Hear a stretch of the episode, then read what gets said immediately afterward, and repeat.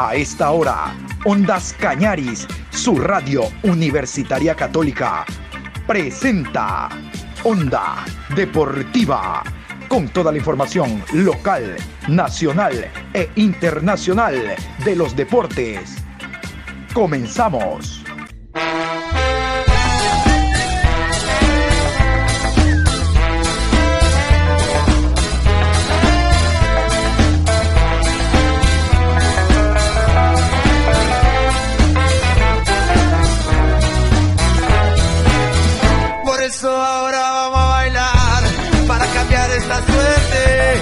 Sabemos gambetear para ausentar la muerte. Vamos a bailar para cambiar esta suerte. Si sabemos gambetear para ausentar la muerte. Hola, ¿qué tal? ¿Cómo les va? Buen día, qué gusto saludarlos. Adrián Patricio, aquí estamos, oyentes de Ondas Cañaris, iniciando esta nueva semana con la bendición de Papito Dios. Semana Lunes 16 de enero, programa 1122, semana de encuentros amistosos, semana de inicio de Copa, eh, no de Copa, del torneo suramericano sub-20, la copa importantísima que ganamos nosotros, la última edición. Vamos a hablar de todo, la preparación de los equipos. Hoy atiende lunes Deportivo Cuenca. Hay novedades con un club que pretenden eh, ganar una demanda que en primera instancia a través de FIFA ha perdido, pero se tiene que apelar, toda sanción es apelable. Vamos a iniciar contándoles algo de Liga Deportiva Universitaria de Quito. ¿Por qué? Liga de Quito ha presentado ya el cronograma no solo de actividades sino de partidos. Jugó el día sábado contra la selección sub-20, aquella que está viajando mañana rumbo a Colombia para participar en el sudamericano de la categoría. Como ustedes saben, nosotros estamos en el grupo B. Como Ecuador viaja mañana, nosotros mañana tendremos un programa especial hablando de la selección sub-20, de Jimmy Brand, del grupo, de nóminas y demás porque ustedes saben, del suramericano salió Ronaldinho, Ronaldo, Maradona, Messi, Neymar, eh, Luis Suárez, todos los jugadores, todas las estrellas salen pues de las selecciones, salen de estos torneos. Entonces estos torneos es importante conocerlos como a través de las nóminas. Y el día de mañana, ah, yo lo vi a ese en un sub-20, yo lo recuerdo acá. Recuerdo la sub-20 que hubo en Ecuador en el 1991 Oiga, ya se veía a Francescoli, ya se veían a jugadores que, oye, ese muchacho, qué buena pateada tiene, qué buen dribbling tiene. Para eso sirve la sub-20, así que hay que estar muy atentos. Pero la Liga de Quito, les decía, le ganó a la sub-20 en un partido de preparación. Vamos a continuación con los detalles de lo que fue ese compromiso. Liga 3, Ecuador 1. Liga de Quito empezó su pretemporada 2023 con pie derecho, mientras que la selección de Ecuador Sub-20, que se prepara para el sudamericano, no dejó buenas sensaciones. Ambas escuadras se enfrentaron el sábado 14 de enero en el complejo de Pomaski, que le pertenece a los Albos. El resultado final fue 3 a 1 a favor del equipo que dirige Luis Subeldía. El conjunto Albo usó su primer amistoso de la pretemporada para probar a los más de 10 refuerzos que llegaron al club. La primera mitad del compromiso, Liga alineó con Domínguez, Romero, Ade, Mina, Ramírez, Meneses, Arce, González, Luna, Alvarado y Angulo. Y la segunda parte, Subeldía cambió todo el equipo a excepción de Alvarado. Saltaron a la cancha Gavarini, Quintero, Mina, Rodríguez, Quiñones, Alzugaray, Angulo, Julio, Mina, Alvarado y Anangonó. El cuadro azucena fue ampliamente el dominador del partido y abrió el marcador a los 32 minutos tras una gran jugada de Dani Luna y José Tin Angulo para que este último anote. Con dicho tanto, José Angulo convirtió su segundo gol con liga en partidos amistosos desde que arribó al club en diciembre de 2022. En la segunda mitad, ya con la alineación totalmente diferente, Liga amplió el marcador con dos anotaciones consecutivas. José Luis Anangonó anotó en el minuto 66 y dos minutos más tarde el refuerzo de liga, Lisandro Alzugaray, colocó el 3 a 0 parcial. Cuando el partido llegó al tramo final, la selección de Ecuador sub-20 dirigida por Jimmy Brand reaccionó y descontó el marcador. El atacante que pertenece a Independiente del Valle, José Klinger, fue el autor del gol. La selección de Ecuador Sub-20 sumó su segunda derrota en tres días. El pasado jueves 12 de enero perdió ante el Nacional en un amistoso que se llevó a cabo en la casa de la selección. La selección segundo partido que pierde ante Nacional y ante Liga Deportiva Universitaria de Quito, no alocarse, no desfallecer, para eso son los partidos amistosos, el resultado no interesa. Y en cuanto a Liga, bueno, Liga tiene cantidad de jugadores, no sé si la calidad vaya de la mano, eso lo dirán los partidos amistosos y los oficiales, pero escuchan ustedes que ha anotado a Nangonó. Hasta esta mañana de lunes todavía es incierto el futuro de Nangonó porque Liga está dando dos jugadores al Aucas para que el Aucas les preste al polaco Fridiusewski. Pero ahí están no, a lo mejor con el Team Angulo hacen una buena sociedad. Bueno, lo cierto es que Liga de Quito ha ganado 3 por 1. La selección baja, viaja mañana a Colombia y nosotros a partir de mañana, reitero, vamos a tener un programa dedicado especialmente a la selección sub-20. Ojalá redite lo alcanzado con Célico en Chile. Nosotros como prensa deportiva siempre debemos velar por los intereses del fútbol ecuatoriano, llámese directivos, jugadores, en relación a tanto aventurero, que ya no nos llega solo del sur del continente, sino europeos, que intentan a través de, mm, esto no es viveza, sinvergüencería, llevarse determinados eh, dineros, cobros, en base a algo que no han hecho, Trabajo que no han realizado. Ejemplo, ¿se acuerdan de Iván Vázquez, el español que anduvo por técnico universitario? Dirigió cuatro partidos. Era más malo que la comida de los locos. Y todos los domingos decía, no, el equipo mejora. No sabíamos qué, fútbol veía él. En el partido que técnico marca tres goles, Guayaquil City le marca tres. Y quedaron tres a tres, como para hablar de tres goles que marcó ese equipo. Ese equipo no jugaba a nada. Y él fue el efecto desencadenante, uno de los para que Macará perdiera categoría. Bueno, sabemos de que ha demandado al equipo por más de 350 mil dólares a FIFA. Eh, de hecho, técnico universitario hasta hoy lunes tiene chance de apelar, va a apelar obviamente esta locura eh, por parte de Vázquez que pretende que le paguen sin trabajar. Alguien me decía por acá, siguen creyendo estos europeos que nos cambian eh, espejitos por oro. Y el otro fue el Cheche Hernández. El Cheche trabajó, se le pagó hasta ese día y también puso un reclamo en FIFA de alrededor de 200 mil dólares, imagínense. Y hay uno del sur del continente, Carlos Luján, un exfutbolista de técnico que también trató de pedir alrededor de 200 mil dólares. Estamos locos. Que Guayaquil es la Nueva California. ¿Qué les pasa? ¿Qué les pasa? Nosotros tenemos que velar por los intereses de los clubes, los directivos y de nuestros futbolistas, de nuestros técnicos. Todavía la Asociación de Entrenadores no se manifiesta en algo que lo hemos hablado siempre. El entrenador extranjero debe tener un nacional al lado de él, junto a él, para que aprenda, entre comillas. Porque a ratos nosotros les enseñamos con nuestros preparadores físicos lo que significa jugar en la altura y jugar en el llano. En el sur no existe altura y llano, no conocen.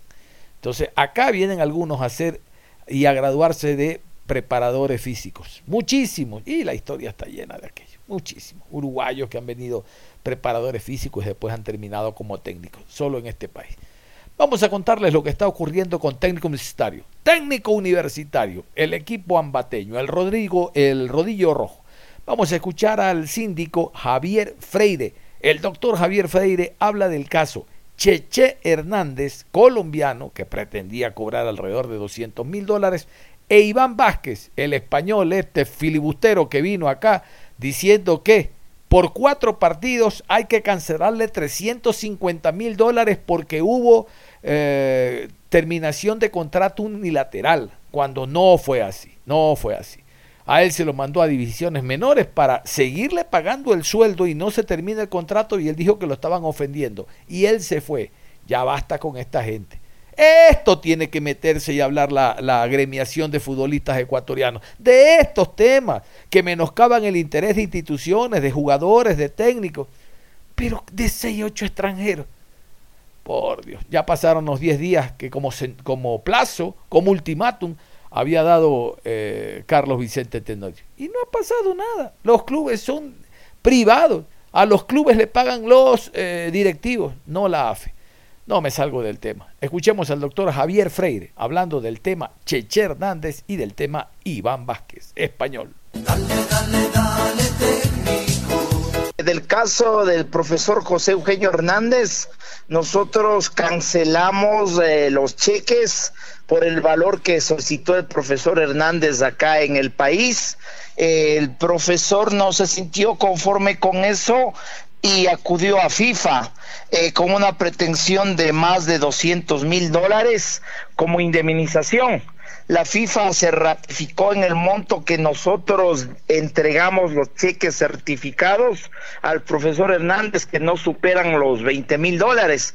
Es un dinero que ya se encuentra cancelado. Lo que nos requirió FIFA es que esos cheques certificados hagamos llegar a la institución, es decir, a FIFA, para que a su vez ellos verifiquen que son documentos que tienen valor legal y hacerlos en efectivo. Es con respecto al profesor Hernández, que prácticamente es un caso solucionado. Respecto al profesor Vázquez, eh, que está circulando ya en los medios del país, el profesor Vázquez tenía una pretensión de más de 300 mil dólares americanos y la FIFA le aceptó parcialmente la pretensión de él en no más de 20 mil dólares americanos y nosotros tenemos hasta el día lunes para pedir los fundamentos de resolución conforme la normativa FIFA para que se nos explique detalladamente.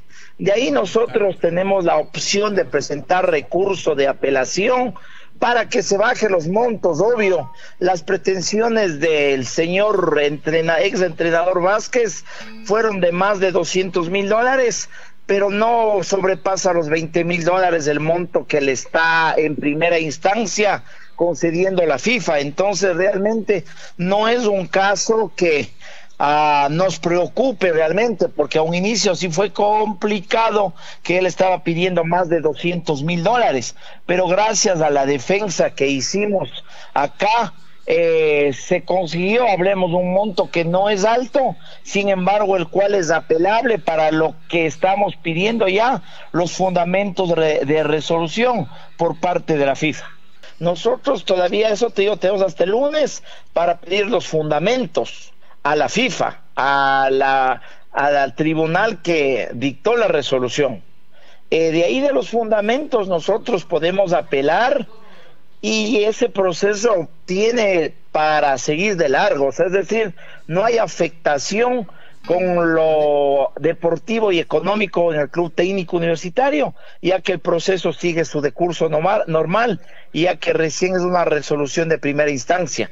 Yo entiendo que el señor Vázquez también ha de apelar, porque ya te digo, las pretensiones de él eran de más de 200 mil dólares y no se le está dando mm, los 20 mil y algo más, le está concediendo la FIFA, que realmente es una cuestión y a que verá si apela, pero de nuestra parte nosotros vamos a apelar y el proceso va a seguir en marcha y no afecta, no afecta el desenvolvimiento deportivo y económico del equipo. La pretensión del señor Vázquez era de más de 200 mil dólares y la FIFA 20 mil y algo más le está reconociendo en primera instancia, teniendo en cuenta que todavía hay otras instancias más para que se ventile el proceso.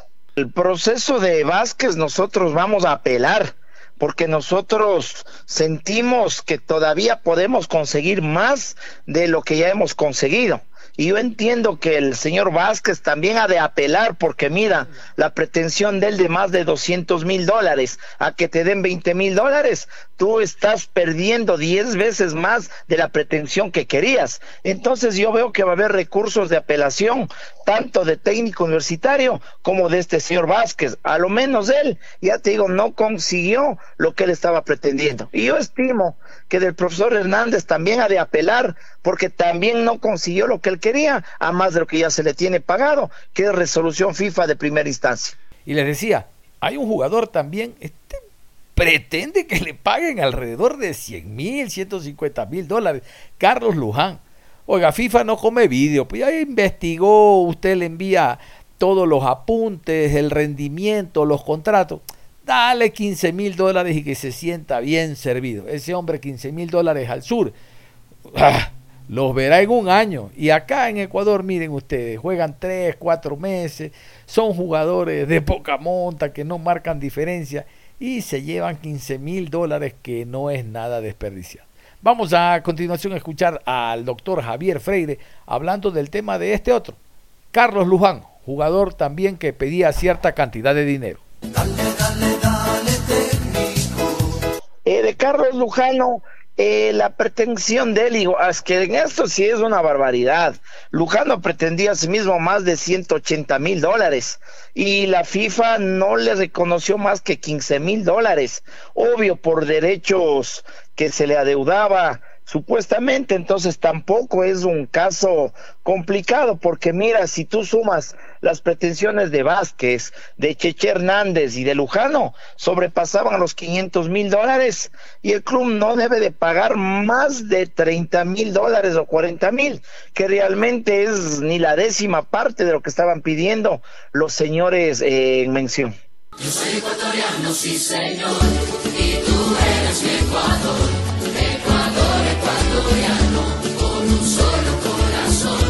Vamos a hablar de la selección ecuatoriana de fútbol. Como ustedes saben, la semana anterior, concretamente el día jueves, la ecuatoriana a través del Departamento de Comunicaciones confirmó que no hubo renovación de contrato con el técnico Gustavo Alfaro para el próximo proceso eliminatorio Copa América, ya que no llegaron a un acuerdo. El día de ayer domingo, en horas de la mañana, desde Guayaquil salió Gustavo Alfaro.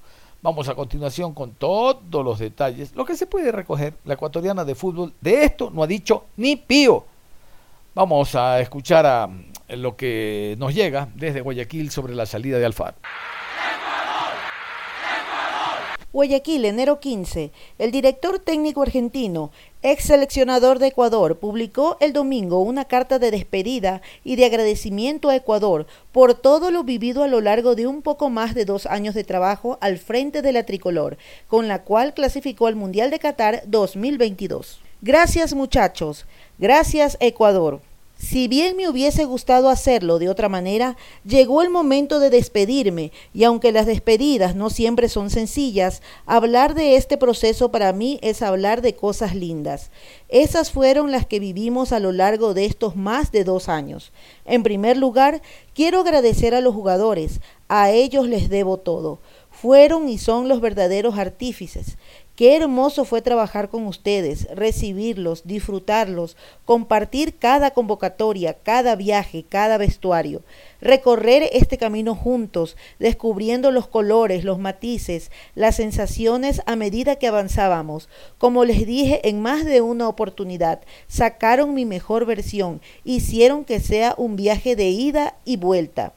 Cuando estaba con ustedes, como se los dije en Qatar, sentía que estaba en el mejor lugar que podía estar, no precisamente por jugar un mundial, sino porque estaba con ustedes, y ese era para mí el mejor lugar del mundo. Allí me sentía protegido, a salvo, querido, respetado.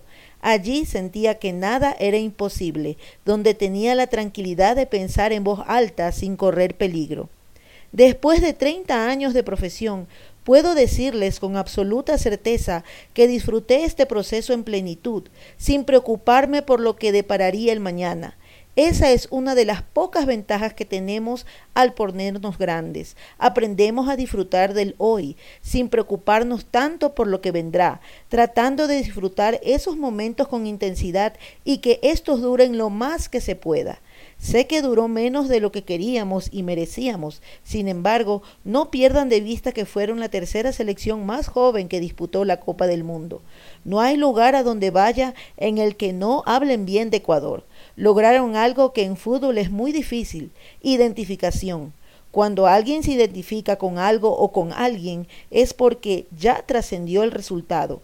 Quien ya ha estado allí, sabe todo lo que hay que sacrificarse. Hay que estar dispuesto a entregar todo sin concesiones. El que estuvo en esa posición alguna vez en la vida, y no hablo simplemente de fútbol, no solo lo entendió, sino que lo compartió y por ello se identificó. Esto, muchachos, son los verdaderos triunfos. Recuerdan que antes del debut en Qatar les pregunté cuántos mundiales pensaban que tenían por delante. Hoy les aseguro que tendrán muchos más. Como les dije, al final las lágrimas de hoy son el triunfo de mañana. No tengo dudas de que así será. Gracias eternamente, conquistaron mi corazón. José Martí escribió un día, los hombres no pueden ser más perfectos que el sol. El sol quema con la misma luz con la que alumbra. El sol tiene manchas. Los agradecidos hablarán de la luz, los otros de las manchas. Ustedes son luz, que nadie les haga creer lo contrario. Siempre les hablé de la importancia del camino, más que de la meta. Lo fascinante estuvo en los rincones y las adversidades que tuvimos que superar.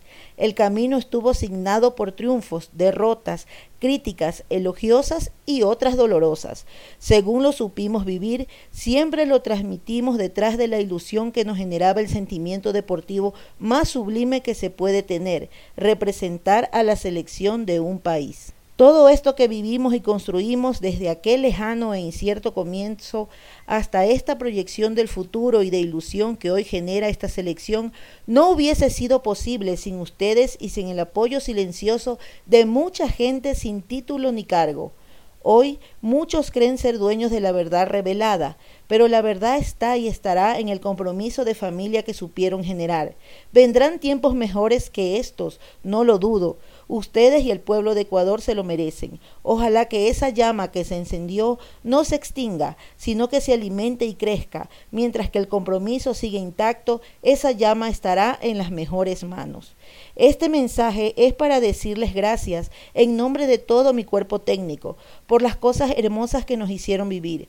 Fueron dos años fascinantes de mi carrera, me hicieron sentir uno más de ustedes. Quisiera darle un abrazo a cada uno, pero no es posible. Siempre voy a estar a disposición para lo que necesiten. Ojalá que los caminos del fútbol o de la vida nos vuelvan a cruzar. Les deseo muchos éxitos al entrenador que me suceda. Va a encontrar un grupo humano increíble, con la filosofía de los guerreros estoicos que cuando marchaban a la guerra podían regresar de dos maneras, con el escudo o debajo del escudo. Podían perder el casco o la lanza, elementos que utilizaban para protegerse individualmente, pero jamás podían perder el escudo, porque era para defender al compañero. Hoy les aseguro, muchachos, volvieron de Qatar cada uno con su escudo. Les agradezco a los dirigentes por habernos dado la chance de asumir este desafío, de confiar en nosotros en tiempos institucionales complicados, de futuro incierto y de ilusión escasa. También a toda la gente que estuvo cerca de la selección. No puedo nombrarlos porque son muchísimos y no quiero cometer una injusticia de que alguno se me olvide. Gracias a todos por los gestos que tuvieron con mi cuerpo técnico. Hoy siento lo mismo que sentí aquella noche en Guayaquil después de la clasificación. Hoy Ecuador está de pie para decirle al mundo presente. Parte de mi corazón se quedará en Ecuador, con los jugadores y con la gente, con los de a pie, como me gusta decirles, con los que siempre me identifiqué. El tiempo pone las cosas en su lugar, más temprano que tarde, solo hay que saber esperar. En el fútbol, los procesos que uno siente que fueron buenos nos ayudan además a reafirmar las convicciones. Esas convicciones son las que nos preparan para soltar y dejar atrás, buscando un nuevo desafío. Siento que yo también me voy mejor de lo que llegué. Eso me impulsa a diseñar nuevos sueños y proponerme nuevas metas. Siempre habrá utopías para conquistar y cielos para explorar. Después de este proceso, mucho más. Detrás de ellos iremos. Gracias Ecuador por todo. Hasta siempre. Los voy a extrañar. Los quiero mucho. Gustavo Alfaro. Ahí será la carta de Gustavo Alfaro el día de ayer, reitero, domingo que viajó eh, desde Guayaquil. Entiendo que para la República Argentina, aun cuando sus hijos y parte de su familia viven en los Estados Unidos. Esta carta no la pone la ecuatoriana de fútbol, no está en las redes de la ecuatoriana, está en las redes de Gustavo Alfaro. Yo les pregunto, ¿no era lógico que el técnico se despida con una rueda de prensa que organiza la ecuatoriana de fútbol tan selectiva a la hora de escoger a los periodistas que van a hacer las preguntas? Tan selectiva, porque cualquiera no se puede sentar a preguntarle al, al técnico, peor al dirigente, peor al presidente. Tiene que ser del entorno, del circuito, de la rosca hacerle preguntas que no lo molesten. ¿No le parece que a pesar de todo era lo lógico hacer una rueda de prensa para eh, escuchar estas despedidas de Alfaro y sobre todo ciertas preguntas? Yo tengo como cinco que le quería hacer a Alfaro. Entonces no fue pues la salida tan diáfana, transparina y, eh, transparente y cristalina como dice un amigo. No fue así pues. Si no dense cuenta. En la foto el hombre está más solo que el llanero en el aeropuerto. No hay un directivo al lado de él y casi toda la carta le agradece al pueblo ecuatoriano y a los jugadores, porque el hombre es decente y de manera protocolar dice gracias a los directivos que me dieron la oportunidad. pero no hay un párrafo especial para el presidente. La carta es muy clara. Vamos a escuchar a continuación a Jorge Salazar. Él es miembro de la Comisión de Selecciones, representa al Macará como directivo, porque el presidente, reitero, es muy selectivo y no habla con toda la prensa. Habla contra los, solo con los escogidos, con los que no le hacen daño, con los que no le preguntan cosas que los puedan molestar. Jorge Salazar, miembro de la Comisión de Fútbol de Selección. No se pudo llegar a feliz término en las conversaciones y bueno, ya todos sabemos, es, noticia en el país eh, la terminación del ciclo eh, del profesor. Bueno, son eh, situaciones internas que se manejan al interior de la federación, de la, de la comisión. Lo cierto es que el profe tenía un contrato hasta la finalización del, del campeonato mundial en Qatar, el partido contra Senegal y terminó el contrato. Y bueno, tanto en las elecciones como eh, en los equipos, cuando se termina un contrato y se habla de una de un nuevo contrato, siempre aparecen eh, nuevas situaciones, a veces eh, y ser eh, eh, aceptadas, otras veces no, y en este caso de profesor, como le decía, ya es de conocimiento que una vez terminado el contrato se ha separado de la selección. No, son temas internos que se maneja al interior de la federación, lo maneja el directorio de la federación. En lo personal, una gran relación con el profesor. Ayer en la tarde hemos, hemos conversado eh, mucho. Le agradeció el respaldo que permanentemente se le ha dado. Y bueno, él, eh, intenciones de continuar como eh, trabajo en la federación al frente de la selección, pero lastimosamente no se dio y como le digo, cuando se termine un contrato hay que estar sujetos a las nuevas, a las nuevas cláusulas, a las nuevas aspiraciones y, no se pudo dar lo del profe Alfaro. En esto, los que estamos tantos años en el fútbol sabemos todas las lo que se maneja, las conveniencias de, empresarios, de los mismos aspirantes, así que siempre hay que esperar la información oficial. El, el fin de mes estamos convocados al Congreso Federación Ecuatoriana de Fútbol, se posesionará la directiva eh, eh, que fue electa hace unos tres meses, me parece. Eh, se renovarán las comisiones y empezará nuevamente el trabajo.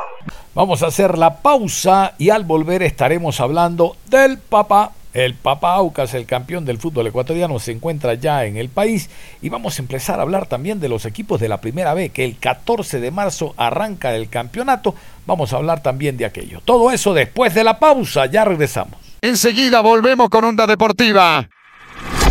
Onda Deportiva. Regresamos con Onda Deportiva. Ya estamos de vuelta en Onda Deportiva. Vamos a hablar del campeón, el Papa Aucas, que fue el primer equipo ecuatoriano en moverse en esta temporada 2023 con partidos de carácter amistoso en la República de Perú, con equipos que forman la Liga 1. Más adelante vamos a repasar las alineaciones, resultados dispares, pero ¿y a quién le interesa? Empates, derrotas, por ahí un descalabramiento con una goleada, pero realmente el resultado es lo de menos. Ya van a darse cuenta ustedes en cuanto a las alineaciones variables, por cierto, no solo en cuanto a nombres, sino en cuanto a sistema, línea de 5, línea de 3, línea de 4 y con tratando de probar toda la plantilla, ¿no? Aun cuando aún le falta por ahí un jugador extranjero.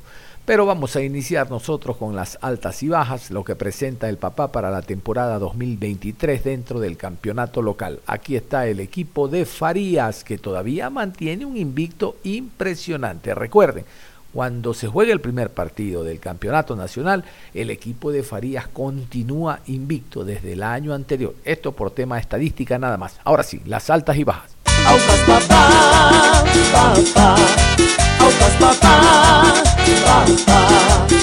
Altas. Sergio Quintero, pivote mediocentro, 23 años, ecuatoriano. Obri David, defensa central lateral, 32 años. Angelo Mina, pivote medio centro, 23 años. Steven Plaza, delantero centro, 23 años. Jefferson Montero, extremo izquierdo derecho, 33 años. Wilker Ángel, defensa central, lateral derecho, 29 años, venezolano. Michael Mieles, mediocentro ofensivo delantero, 22 años, ecuatoriano. Jordan Rezabala, mediocentro ofensivo delantero, 22 años, ecuatoriano. Cristian Alemán, mediocentro ofensivo extremo, 26 años, ecuatoriano. Eric Castillo, extremo derecho mediocentro ofensivo, 27 años, ecuatoriano. Michael Carcelén, mediocentro ecuatoriano. Bajas. Nicolás Silva, extremo mediapunta, 32 años, argentino. Sergio López, mediocentro ofensivo extremo, 33 años, argentino. Richard Mina, defensa central, 23 años, ecuatoriano. Ricardo Ade, defensa central, 32 años, jamaiquino. Víctor Figueroa, mediocentro ofensivo extremo, 39 años, argentino. Caín Fara, lateral derecho, 28 años, argentino. Alfred Caicedo, lateral derecho izquierdo, 18 años, ecuatoriano. Muy bien, y vamos a continuar después de escuchar las altas y bajas del campeón de fútbol ecuatoriano, el equipo de Sociedad Deportiva Aucas. Como yo les decía, Aucas fue el primer equipo ecuatoriano en moverse, en realizar trabajos de pretemporada y de plano ya haciendo fútbol. Porque como todos saben, el año anterior la liga terminó muy temprano y por ende por la participación de Ecuador los equipos se movieron. Bueno, Aucas no perdió tiempo y fue invitado a año seguido a Lima para jugar la Noche Crema. ¿Qué es eso? La presentación oficial de Universitario de Deportes, uno de los grandes de Perú, eh, con público y demás, eh, en una noche fantástica, con un estadio lleno, el Monumental. Bueno, a año seguido estuvo Aucas. El año anterior, el 2022, también estuvo allá, que eso también es una bronca monumental. Bueno, ahora fue eh, el equipo de Aucas, el partido terminó empatado a cero. Vamos a lo que nos interesa. Esta es la alineación, la primera alineación del campeón del fútbol ecuatoriano en este 2023 en tierras peruanas. Así alineó su primer partido el equipo de Faría.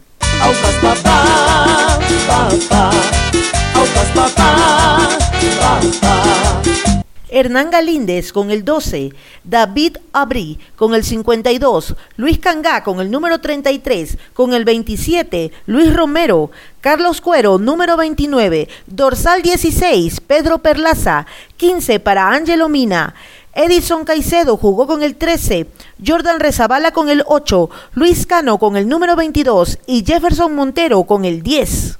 Algunos puntos para destacar, como ustedes se dan cuenta, línea de tres, dos volantes externos, tres volantes de corte, no estuvo Fidiusewski, no estuvo Latu Cordóñez, aparece Montero como hombre en punta, primera alineación de Aucas. El partido terminó con empate a cero. Vamos al segundo encuentro.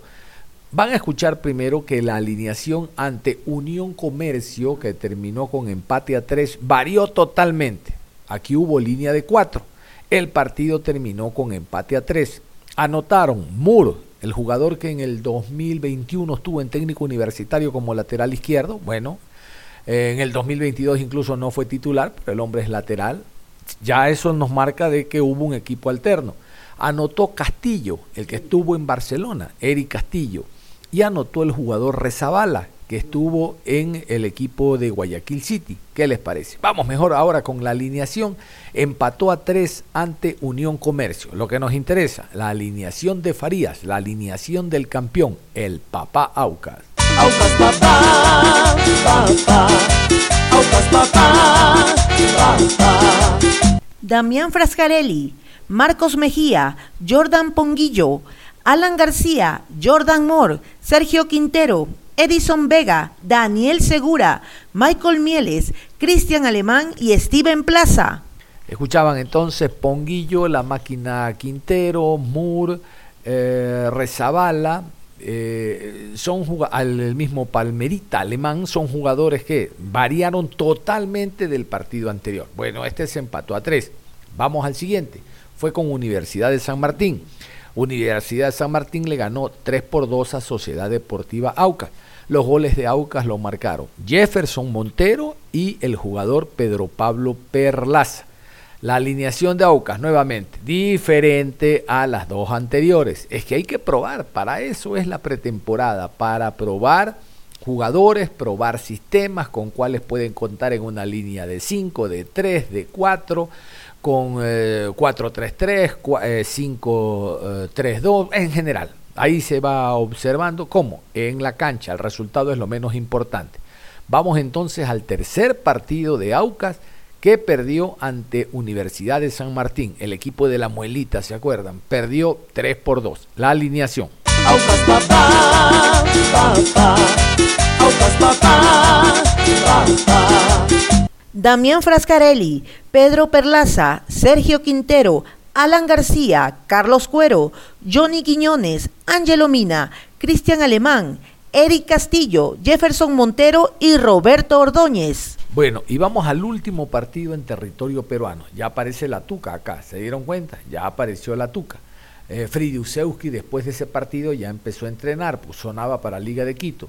No suena a excusa, pero la presentación oficial que hace con Universitario es sábado, el siguiente partido fue domingo, el siguiente lunes, y este que yo les estoy contando fue el día miércoles. ¿ah? Entonces hay una, una seguidilla de partidos. Vamos al último, ante Sporting Cristal. Este partido fue sin presencia de público, no simplemente con presencia de prensa.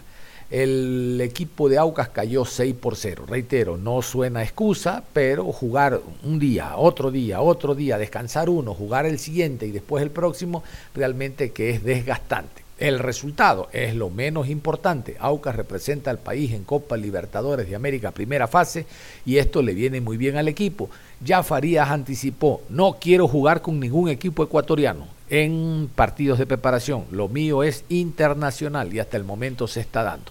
Y vamos a hablar de los arribos, hablamos de eh, Sociedad Deportiva Aucas, siguiendo con el tema, después de estos partidos de presentación que hizo allá en territorio peruano, los jugadores han arribado, están ya en la semana de trabajo en nuestro país. Cristian Alemán, una de las últimas incorporaciones, Palmerita Alemán, el ex Barcelona, habló sobre lo que ha significado esta pretemporada en territorio peruano.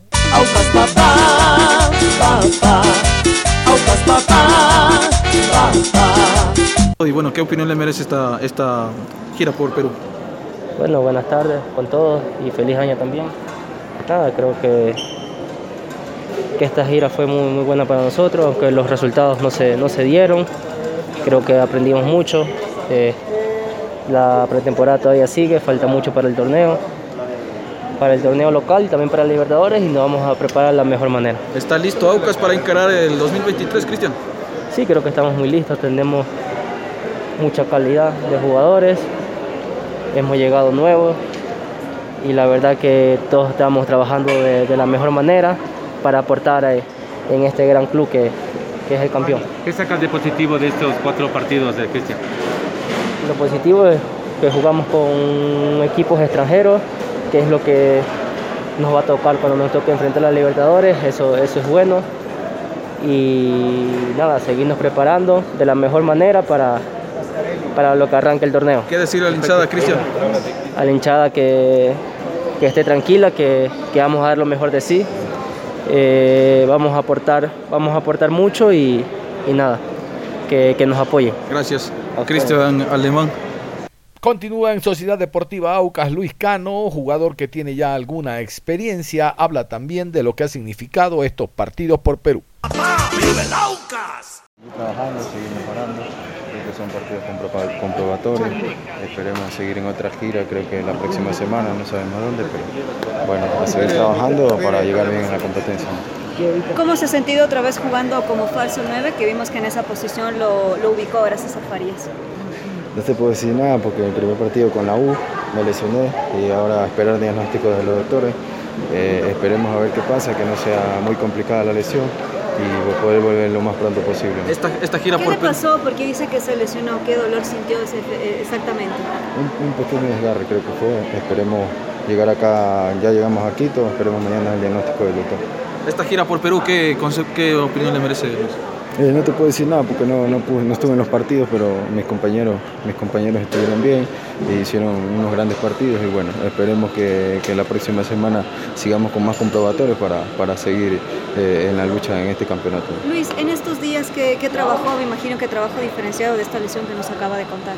Sí, sí, solo estuve descansando, eh, los muchachos iban a, al El aficionado auquista no olvidará a Edison Vega porque fue él en el Monumental que anotó el gol que le dio no solo los tres puntos, sino una gran posibilidad en el partido de vuelta, como en efecto ocurrió, ganar, llevarse el título de campeón Sociedad Deportiva Aucas. Edison Vega, volante, lateral, habla también de esta experiencia con el papá en Perú y de lo que se viene. Copa Libertadores de América y la Liga Pro. Papá, papá, papá, papá. ¿Qué opinión le merece esta gira por Perú? ¿Cómo le va? Feliz Bueno, creo 23, que de parte de nosotros siempre sacar conclusiones positivas, sobre todo por el trabajo, ir eh, eh, también adaptándose a las cargas de lo que es la pretemporada y obviamente pues seguir en el proceso para, para cumplir todos los objetivos que, que requerimos. ¿Está listo Aucas para el in- inicio del torneo? Bueno, creo que siempre eh, esta etapa se sigue, se sigue evaluando, eh, se sigue acoplando junto con todos los, los nuevos compañeros que, que vienen a reforzar esta, esta gran plantilla y, y obviamente también acoplarnos en el sistema técnico-táctico de lo que quiere el entrenador. Su concepto sobre esta gira por Perú, ¿qué opinión le merece? No, creo que siempre va a ser importante tener ese roce internacional. Eh, lo hicimos la, la temporada pasada, en el semestre anterior. Nos sirvió muchísimo, sobre todo para, para llegar al inicio del torneo con, con ese nivel de, de futbolístico, sobre todo, ¿no? de, de- de ese roce internacional que te da estos partidos. ¿Está listo Aucas para encarar este 2023? Seguro, creo que con la responsabilidad de lo que es eh, ser los últimos campeones de, de- de nuestro país, de nuestra liga y, y obviamente afrontarlo con, la- con la mayor responsabilidad, no solamente a nivel nacional, sino también internacional. ¿Qué decirle a la hinchada que también está atento, Edison? ¿no? Bueno, creo que siempre el agradecimiento hacia ellos y, y sobre todo también pues eh, pedirles el apoyo eh, para todo lo que será esta temporada, no solamente a nivel nacional, sino internacional y de parte de nosotros entregarnos al máximo.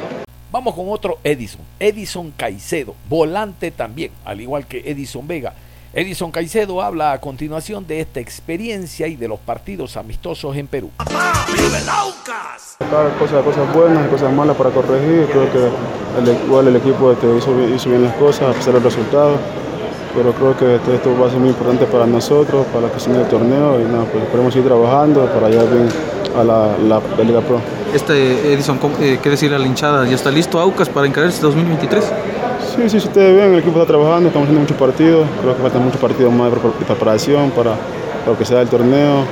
Igual vamos a ir trabajando eh, porque falta mucho para el torneo. Esperemos llegar bien y, y hacer bien las cosas. Edison, no sé si ya sabes, pero acaba de fichar a un jugador Aucas que le va a ayudar mucho en el medio campo, juntándose Michael Carceleno, tienes a Johnny Quiñones, Miones. ¿Cómo puedes decir de este fichaje, sobre todo por el armaje que se complementa a Aucas? Bueno, recién me entero por, por, por, pero bueno, creo que es un buen jugador que nos va a venir a ayudar mucho al equipo porque tiene buenas condiciones y nada, pues esperemos que se, que se una rápido al grupo para, para estar todos, todos unidos y hacer un buen año. ¿Cómo ha visto los nuevos de refuerzos de Aucas? Edison? Bien, bien, creo que lo- los chicos que se han, se han- se han llegado al grupo este, han demostrado que son, que son buenas personas, buenos jugadores y nada, nos van a ayudar mucho. Edison, ya la última pregunta de mi parte. ¿Cuáles fueron las palabras de Farías después de lo que fue la gira por Perú? No, no, que, que- que estamos bien, que seguimos trabajando.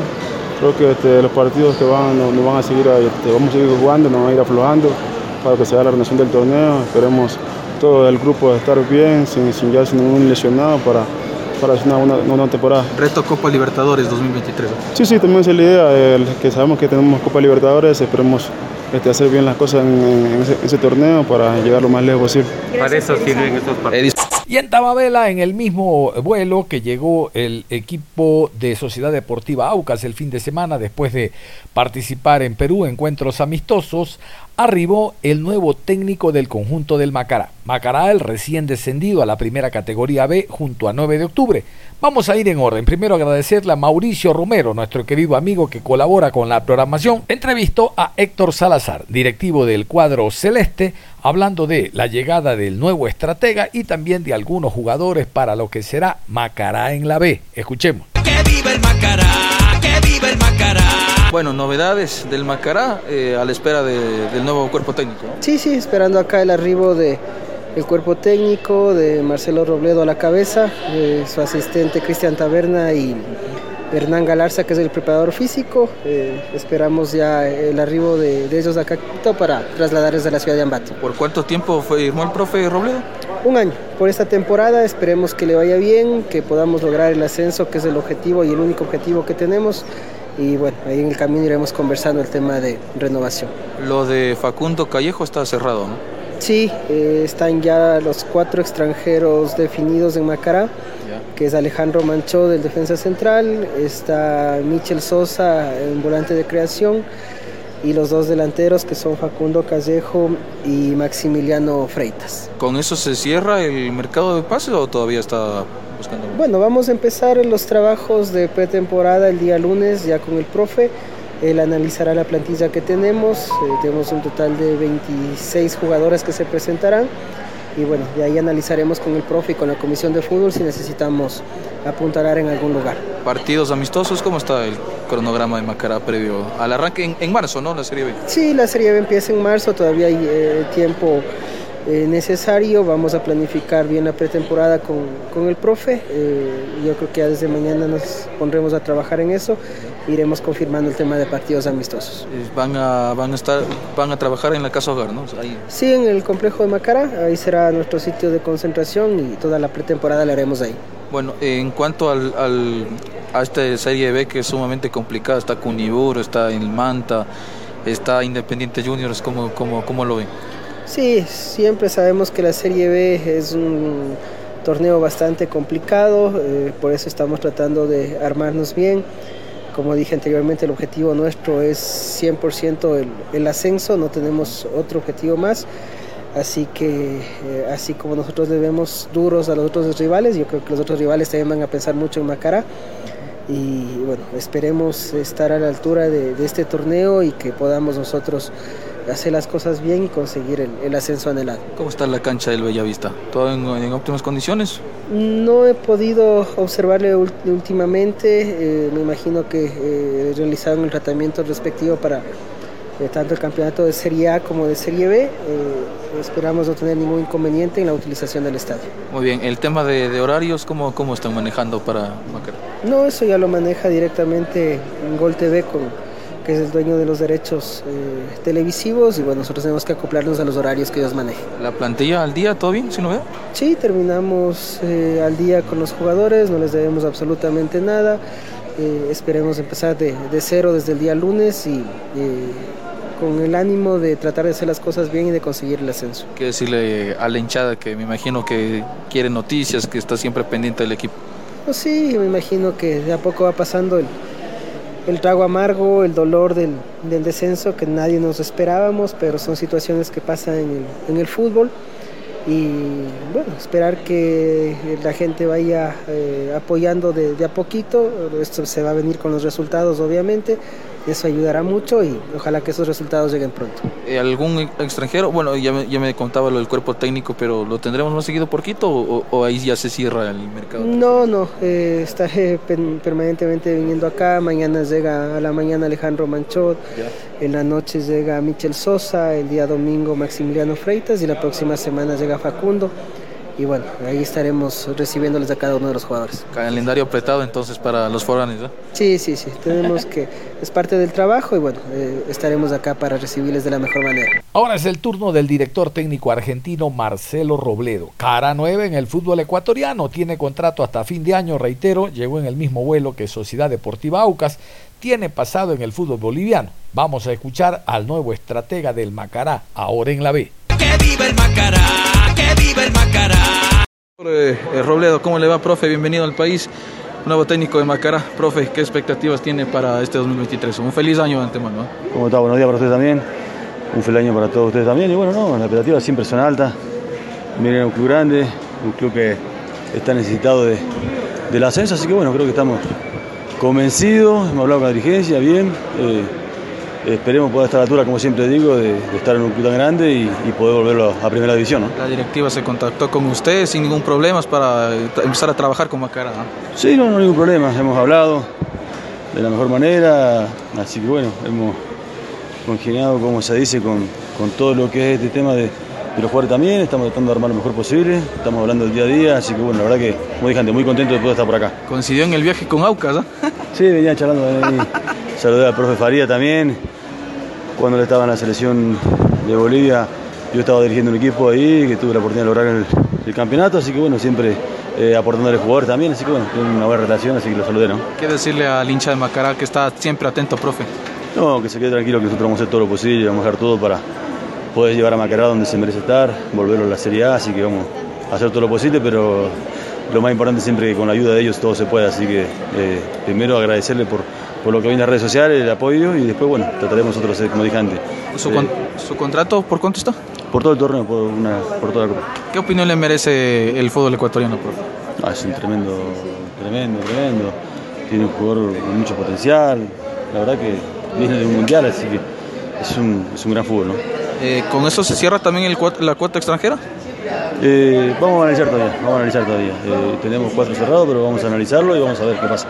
Desde marzo a un torneo sumamente ex, eh, exigente, profe. Sí, un torneo competitivo, duro. hay que jugar fuerte, meter, correr y bueno, tenemos que preparar, preparar el equipo para eso. Gracias, profe, éxitos. A ustedes éxitos. Muy bien, ahí estaba entonces la gente del Macará que también hace noticia porque la primera B se va a iniciar el próximo 14 de marzo, recuerden, un mes después de que se inicie la Liga Pro el 24 de febrero. Antes de cerrar la programación, yo quiero invitarlos hoy después de las 13 horas con 30, vamos a hablar del Barcelona que viajó esta madrugada rumbo a territorio norteamericano, ahí tendrá tres partidos. Yo quiero destacar que um, los clubes de fútbol a través de los distintos departamentos de comunicación se renovan. ¿no? El caso del Cuenca, que eh, solo lunes hay atención a la prensa, martes, miércoles, jueves, Jorge Verdugo, el, el, el, el, hombre que maneja las comunicaciones, nos envía y nos nutre con información. Ya saben ustedes lo que hace Independiente del Valle, ¿no? presenta jugadores y alineaciones a un estilo muy diferente. Y Barcelona también. Ya no solo envía el cronograma de actividades, frío a través de un comunicado, sino que en la tarde van a escuchar al técnico Fabián Bustos, él mismito, da a conocer eh, el cronograma, los partidos, dónde se desplazan y todo lo demás concerniente a este Barcelona 2023 que con la llegada de Fernando Gaibor muchos apuestan a que el cuadro ya está, ya está listo de medio campo hacia adelante, sobre todo que fue el talón de Aquiles en el campeonato anterior. Lo cierto es que en la tarde tendremos entonces a Fabián Bustos hablando de lo que fue el viaje del Barcelona, del cronograma de actividades y Fernando Gaibor. Algunos gemelecistas están bravísimos, dice que es traición. Pero el jugador no salió de melea al Barcelona, pasó por otros equipos, fue a Medio Oriente, Independiente, antes de llegar al Barcelona. Total, hoy más que nunca nuestros futbolistas son profesionales y defienden la camiseta que visten esa temporada. Cerramos la programación deportiva a esta hora de la mañana. Ya está listo Juan Pablo Moreno Zambrano iniciando la semana con, con actitud positiva. Un abrazo. Hasta la tarde.